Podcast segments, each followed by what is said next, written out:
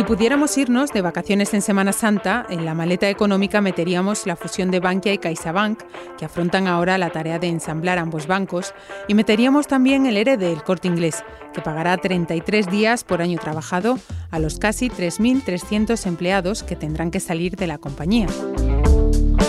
Pero como no podemos irnos de viaje, en este episodio vamos a hablar precisamente de cómo afectan las restricciones a las compañías turísticas en bolsa y vamos a mirar también qué comisiones nos cobran los bancos por tener nuestras cuentas con ellos.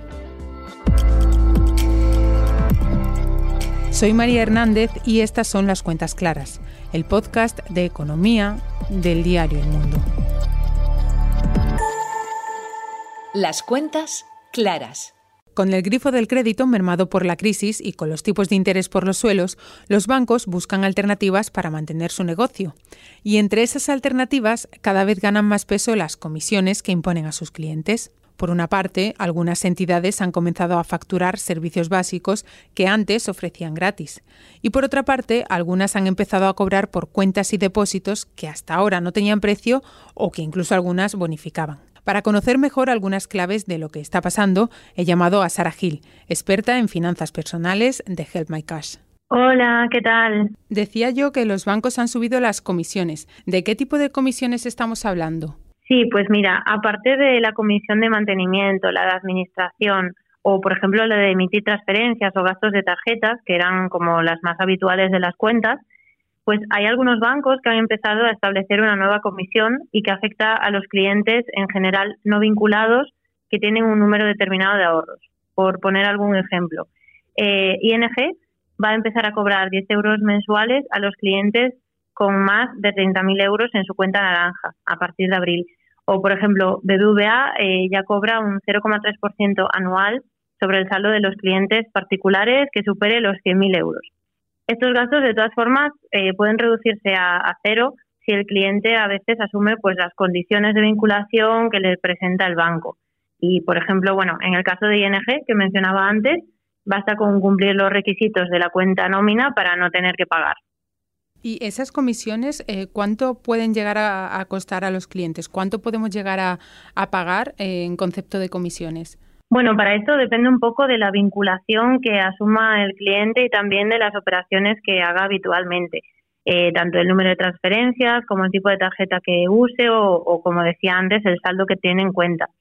En cualquier caso, eh, hay bancos que pueden llegar a cobrar como 240 euros, pero es una cuota que en este caso incluiría toda la operativa, es decir, el mantenimiento, las transferencias en euros, las tarjetas, eh, por ejemplo, en la política de comisiones que aplican Santander o CaixaBank, aunque es una comisión que se puede evitar si se cumplen algunas condiciones de vinculación, eh, los clientes pueden pagar eh, cero euros al final por estos servicios si se cumplen, como digo, estas condiciones de vinculación. Y de normal, en otras entidades sin ser Santander o CaixaBank, pues la comisión de mantenimiento de una cuenta para los clientes que no cumplan esas condiciones puede ser entre 50 a 200 euros al año, dependiendo un poco del banco.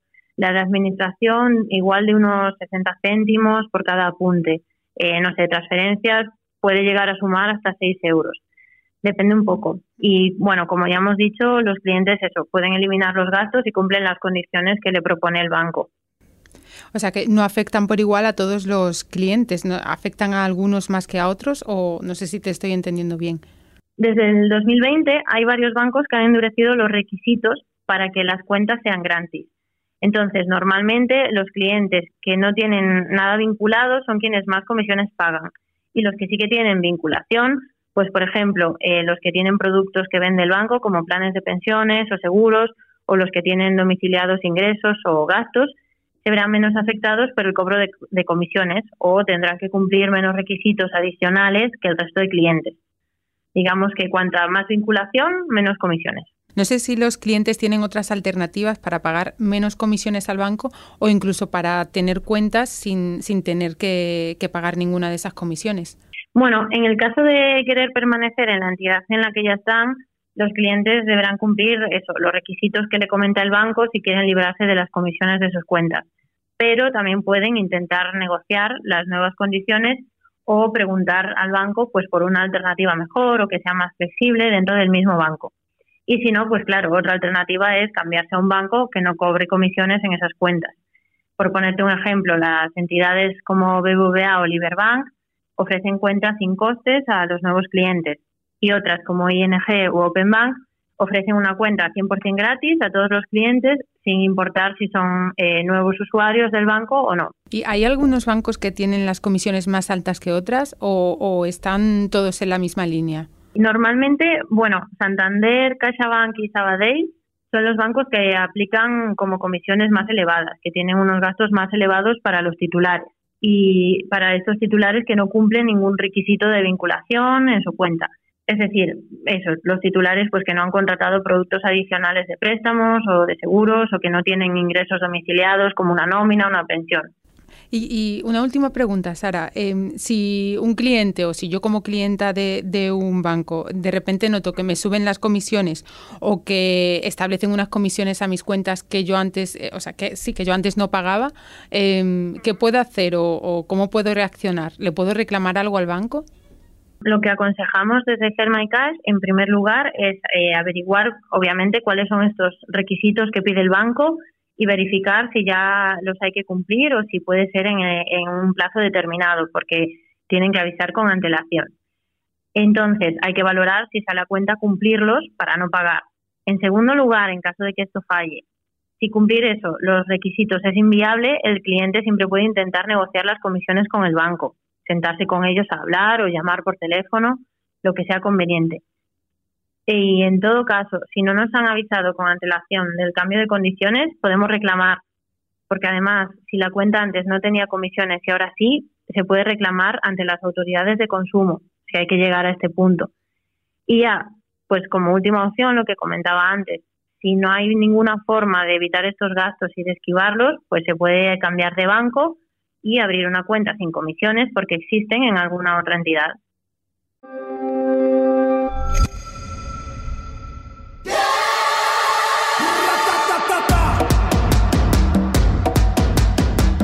A nivel empresarial, decíamos antes que la fusión de Bankia y CaixaBank entra ahora en una nueva fase tras hacerse efectiva la absorción de la madrileña por parte de la catalana. Una de las consecuencias de esa operación es que Bankia dejó de cotizar en el IBEX el pasado viernes y su lugar lo ocupa desde este lunes Fluidra, la multinacional dedicada al sector de las piscinas. Y a nivel macroeconómico, estos días también hemos conocido que el Estado tendrá que asumir la deuda de la Sareb, el banco malo que se creó para el rescate bancario de 2012. En total serán 35.000 millones de euros que dispararán el porcentaje de deuda pública al 120% del PIB en 2020. Mercados. Aprovechando los días de Semana Santa, vamos a hablar de turismo, en concreto de turismo en los mercados. Las compañías de ese sector comenzaron el año con cierto optimismo ante la previsión de que las vacunas reactivasen los viajes. Pero una cosa son las previsiones y otra cosa es la realidad. Y la realidad es que las campañas de vacunación en Europa no van tan rápido como cabría esperar y los contagios han repuntado. Ante esa situación, los países han endurecido las medidas y los inversores vuelven a dudar. ¿Qué podemos esperar del sector en bolsa en las próximas semanas? Nos responde Joaquín Robles, analista de XTV.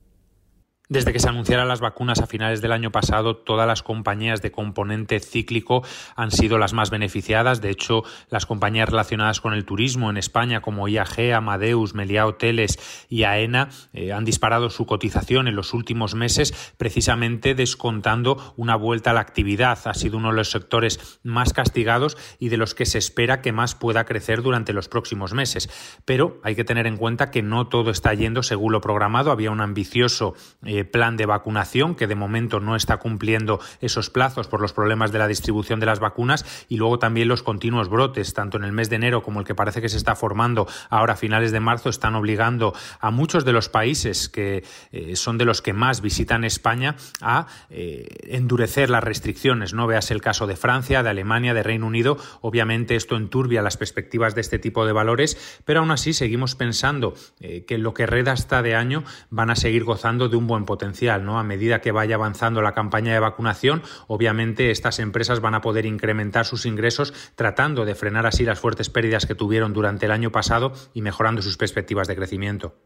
Uno de los valores más cuestionados desde el inicio de la pandemia ha sido IAG. El conglomerado, que agrupa aerolíneas como Iberia, Vueling o British Airways, ha conseguido recuperar desde enero una parte de todo lo que perdió en 2020. Sin embargo, en estos últimos días los inversores le han vuelto a dar la espalda. ¿Es una buena opción de cara a una mejoría en los próximos meses? El caso de IAG representa muy bien ¿no? lo que está siendo la evolución del sector del turismo en España. Eh, se está moviendo ahora mismo por previsiones, por estimaciones, tratando de descontar ¿no? esa vuelta a la actividad, pero hay que tener en cuenta que la situación actual no ha cambiado. Eh, los ingresos no se están incrementando porque las restricciones a la movilidad todavía siguen paralizando el negocio de este tipo de compañías. Además, hay que tener en cuenta una cosa, el objetivo este año de IAG no es volver a los beneficios, sino frenar las fuertes pérdidas que tuvo el año pasado, que ascendieron a cerca de 7.000 millones, que se vio obligada a hacer una fuerte ampliación de capital para preservar su liquidez y que la hemos visto en las últimas semanas emitir más de 1.200 millones en bonos precisamente para seguir asegurando esa liquidez. Este tipo de noticias negativas que hemos visto durante las últimas sesiones con las restricciones sobre todo de Reino Unido, de Francia, de Italia y de Alemania a la movilidad, pues obviamente generan ¿no? que esa recuperación de este tipo de compañías pueda ser más tarde de lo previsto que va a estar muy condicionada por cómo vaya evolucionando eh, esa campaña de vacunación, ¿no? A medida que eh, se vaya incrementando la cantidad de gente inmunizada, pues obviamente más fácil será volver a esa actividad normal. Por lo que, bueno, nosotros estamos viendo en estas caídas una oportunidad de compra, porque ya la vimos, ¿no? Que no podía pasar de esos 2,50, quizá porque espera una confirmación de todas estas estimaciones, pero todo lo que sea caer y sobre todo acercarse a la zona de los 2 euros nos sigue pareciendo una muy buena oportunidad de entrada.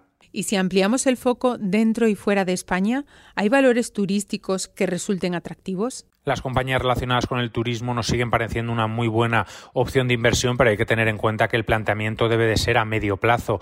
Este tipo de compañías vienen de sufrir pérdidas muy importantes durante el año 2020 y no se espera ¿no? que vuelvan a tener las mismas cifras de ingresos por lo menos hasta finales de 2023. Por lo que a pesar de que los eh, inversores vayan poco a poco descontando esa mejoría de los resultados, va a tardar mucho tiempo en traspasarse a, cuentas no trimestrales entonces, bueno, estamos viendo IAG, que quizá es la que más está acaparando las miradas de los inversores, sobre todo por las fuertes subidas y la volatilidad. Seguimos pensando que el sector de las aerolíneas va a ser clave en la recuperación y a medida que se alivien las restricciones y se recupere la confianza, sea uno de los que más rápido pueda recuperarse. Y luego hemos visto otro tipo de compañías como Amadeus, como AENA, que terminaron muy bien el año pasado, pero que van ligeramente negativos y pensamos que es un poco a la expectativa, ¿no? De que de verdad se vayan cumpliendo esos plazos y de que de ya no se estén descontando estimaciones, sino que empecemos a ver datos reales. Hasta aquí este episodio 17 de las cuentas claras. Carlos Sonetti está en la edición. Yo soy María Hernández y nosotros volvemos el lunes. Hasta entonces puedes seguir toda la actualidad en el mundo, elmundo.es y nuestras redes sociales. Gracias por escucharnos. Las cuentas claras.